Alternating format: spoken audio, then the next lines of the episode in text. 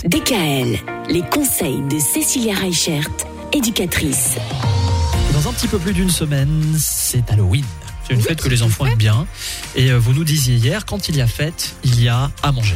Michael, voyons. Quelle fête ne se célèbre pas par un bon festin? Mais j'avoue que je- Halloween, je vois pas. Alors Halloween, bah forcément, on va avoir notre soupe de potiron. Ah, Ça, c'est la clé de tout Halloween, parce qu'après être allé chercher des bonbons, bah, on a froid. Donc une bonne soupe de potiron pour réchauffer nos enfants. Et puis il y a un petit truc aussi qui est vraiment sympa, faire des hot dogs. ouais. On va mettre du ketchup dans notre pain de hot dog pour faire bah, le sang de Halloween. Oh là là. Et puis ce qui peut être rigolo, c'est que vous pouvez découper le bout de la knack pour faire l'impression qu'on a un doigt qui est à l'intérieur du hot dog. Oh là là. D'accord. En recette salée, moi je vous conseille de prendre quelques colorants alimentaires. Et donc par exemple, on va cuire des œufs durs, mais on va les transformer en œil de dragon. On va sortir le jaune, le mélanger avec du colorant alimentaire vert pour que l'intérieur du jaune en fait de notre œuf dur soit vert. Et on va couper une demi-olive noire pour faire la rétine de notre œil de dragon. Oh là là.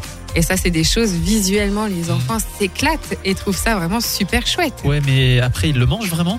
Ah bah oui, ils le mangent parce qu'un un bon œuf mimosa, quel enfant ne le mangerait pas Ça, C'est vrai. Ceux qui sont ça. allergiques aux œufs. C'est bon un peu. ça. Et puis, euh, dans les recettes sucrées, ben, on va pouvoir faire plein de choses farfelues. Les colorants alimentaires, moi, je vous conseille de prendre des petits pots en petite poudre.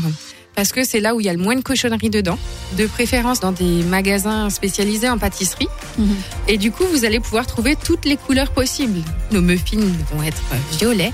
Et par-dessus, on va pouvoir coller euh, des bonbons en forme d'œil, de verre de terre. Enfin voilà, il y a des trucs vraiment Oh là là. super chouettes pour les enfants à faire. Chouette, je sais pas si c'est le mot que j'aurais employé. moi. Vous pouvez aussi créer vos guimauves vous-même. Vous avez des petits moules, vous faites chauffer de la guimauve euh, au micro-ondes, vous rajoutez vos colorants alimentaires, la guimauve va être toute molle. Vous allez la remettre après dans des petits moules qui vont prendre la forme. Ouais. Et du coup, bah, vous allez avoir des guimauves vertes, violettes, de toutes les couleurs. Et les enfants adorent. Bon, bah très bien. J'ai l'impression qu'il n'y a pas que les enfants qui Non, adorent. non, j'ai l'impression. hein. Non, mais c'est trop rigolo de faire la pâtisserie avec les enfants. Profitez de vos vacances justement pour Ouais. prendre le temps de faire tout ça.